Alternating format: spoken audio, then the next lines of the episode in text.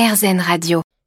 Sur RZN Radio, nous avons déjà parlé de l'ASPAS, l'Association pour la protection des animaux sauvages. En plus de sensibiliser sur différents animaux comme le renard ou le loup, l'ASPAS organise des actions à travers la France. Le 15 mai dernier s'est déroulée la première journée mondiale des blaireaux pour faire connaître ce mustilidé. En plus de cette journée, j'ai demandé à Richard Holding, responsable éditorial de l'ASPAS, comment l'association protégeait ses blaireaux. Alors, on va surtout avoir une action, euh, nous, sur, devant les tribunaux.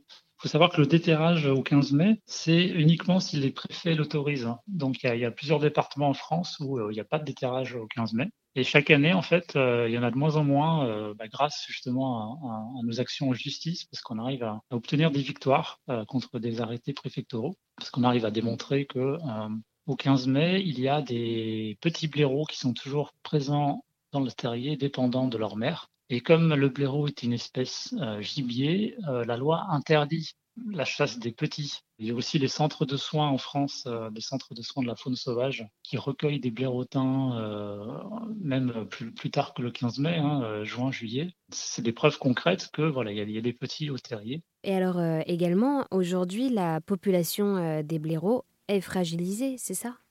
Alors le problème, c'est que les blaireaux, il n'y a aucune étude nationale pour savoir combien il y a de blaireaux en France. Parce que normalement, euh, avant de s'attaquer à une espèce euh, par la chasse, on est quand même un peu censé savoir combien il y a de blaireaux pour euh, justement éviter de, mettre en péril une espèce jusqu'à l'extinction. Alors il y a des études un peu qui ont été faites par extrapolation qui sont pas très précises.